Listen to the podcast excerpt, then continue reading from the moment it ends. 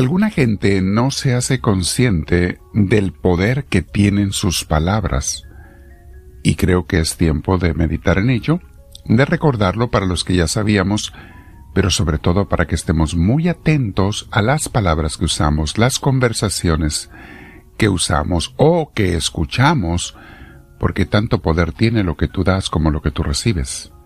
En las palabras, esto todo tiene una influencia positiva o negativa, según lo que sea, en tu mente, en tu vida, en tu comportamiento y, ¿sabes? Hasta en tu vida espiritual. Vamos a sentarnos, mis hermanos, en algún lugar con nuestra espalda recta, nuestro cuello y nuestros hombros relajados, respiramos profundo, llenándonos de la paz de Dios. Dejamos que Dios nos llene. Lo invitamos a pasar a nuestra alma, a decirle, Señor, ven, te lo pido, toma posesión de mi vida, Jesús Santísimo y Espíritu Santo, que pueda yo ser inspirado por ti en todo momento por favor, sana lo que necesite ser sanado. Corrige lo que tenga que ser corregido. Mejora lo que tenga que ser mejorado. Y fortalece lo que se encuentre debilitado. Gracias Señor por escuchar mi oración. Espíritu Santo por venir a mí. Por eso con todos mis hermanos te decimos desde el corazón, Gloria al Padre, Gloria al Hijo, Gloria al Espíritu Santo, como era en un principio, sea ahora y siempre, por los siglos de los siglos. Amén. Muy bien, mis hermanos, el tema de hoy se llama Corrige tu lengua, porque si no, desviará tu mente. Y tu mente, mis hermanos, desviará tus acciones. Porque cambia el corazón, los pensamientos afectan a los, sentimientos.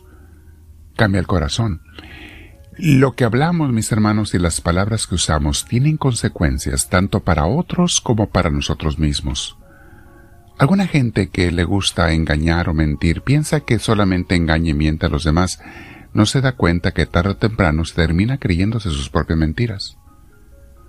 Muchos piensan que pueden oír o hablar suciedades y mantener su mente limpia. Esto es un grave autoengaño. De igual manera, las mentiras que tú repites terminarán siendo verdades, entre comillas, para ti. Hay aquel cuento del padre Anthony de Melo muy bonito que dice de un monje que no podía concentrarse en su oración. Estaba por allí en su cuarto, en su casa, tratando de orar, pero había fuera de su ventana un grupo de niños jugando ruidosamente. Traían una algarabía, risas, juegos y demás, y no lo dejaban concentrarse. Entonces se asomó y por la ventana y les dijo a los niños, Oiga niños, ¿ya fueron a ver al monstruo del río? Los niños pararon su juego y lo voltearon a ver y dice, ¿de, qué está hablando?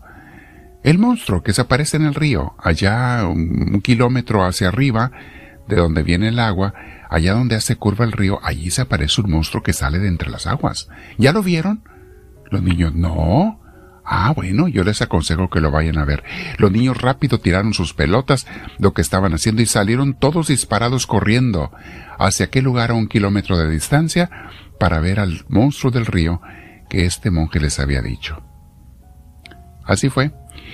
Pasó el rato, el monje dijo, ay, por fin vino la paz, se puso a hacer sus rezos, estaba muy tranquilo, cuando de rato empezó a oír más ruido se asomó otra vez por la ventana, y esta vez eran los adultos, que todos iban corriendo en la misma dirección de los niños. Y les asomó y les preguntó, ¿a dónde van? ¿Qué está pasando? Dicen que hay un monstruo, y algunos dicen que ya lo vieron allá en el río. Vamos a verlo todos. Varios han regresado que ya lo vieron. El monje se quedó pensando y dijo, hmm, a lo mejor es cierto dejó su libro de rezos, se paró y se fue atrás de la gente a seguir a ir a buscar al monstruo del río. Mis hermanos, cuídate mucho de las mentiras que tú dices porque terminarás creyéndotelas tú mismo. Te terminarás engañando. Si tú quieres engañar a alguien para justificar una debilidad que tú tienes, un vicio que tú tienes, vas a terminar creyéndote tu mentira con la que tú querías engañar a otro. Si tú quieres engañar a alguien, haciéndole creer que algo que hiciste o estás haciendo tiene una razón válida y en el fondo tú sabes que es mentira, vas a terminar creyéndote tu mentira. Cuida mucho tu lengua, mi hermana, mi hermano. Y si tú aceptas cosas malas de mencionar y de hablar y de comentar y de escuchar, terminarán haciéndose sentimientos y deseos en tu corazón y si son cosas malas, tristemente después se harán acciones también. Jesús no quiere que usemos las palabras de sobra. De hecho, los místicos y los santos nos hablan de, si vas a hablar que sea para algo productivo, si no, mejor calla. Calla, escucha y medita. Y Jesús decía algo similar en Mateo 5:37 cuando nos dice, cuando ustedes digan sí, que sea realmente sí. Y cuando digan no, que sea no. Cualquier cosa de más proviene del enemigo. Palabra del Señor. Jesús sabía que hay gente que habla de más sin necesidad y, por lo mismo, habla para mentir. Jesús no acepta eso. Constantemente, mis hermanos, les digo, tenemos que estar analizando nuestros pensamientos y nuestras palabras para descubrir también otra cosa. Y debes de preguntar de siempre, ¿esos pensamientos y estas palabras vienen del Espíritu de Dios o vienen del maligno? Porque el, enemigo nunca se cansa de tratar de desviarnos. Y pensamientos que vienen a tu cabeza pueden haber sido puestos por Dios o por ti mismo, tu mente o por el enemigo siempre cuestiona para que rechace los pensamientos del enemigo y también los de uno que son inútiles. Proverbios 15:4 dice, La lengua que brinda alivio es árbol de vida, pero la lengua insidiosa deprime el espíritu. Aquí ya reconoce que hay lenguas que, que de veras traen alivio y paz a los demás con sus palabras, mientras otras traen duda, confusión, chisme, división, deprimen el espíritu, alejan al espíritu de Dios esas lenguas y esas personas. Proverbios 10:20 dice, Plata refinada es la lengua del justo, la lengua del santo, pero el corazón del malvado no vale nada. Ahí está, mis hermanos. Hay gente que vale oro en sus acciones y sus palabras, mientras que otros Perdonen que se oiga feo, pero sus palabras y acciones son basura. Proverbios 18:21 En la lengua hay poder de vida o hay poder de muerte.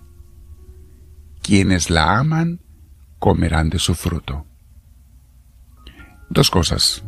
La lengua puede tener, las palabras pueden dar vida o pueden dar muerte, pero también hay gente que ama la lengua para lo bueno o para lo malo, y van a cosechar frutos buenos o frutos malos.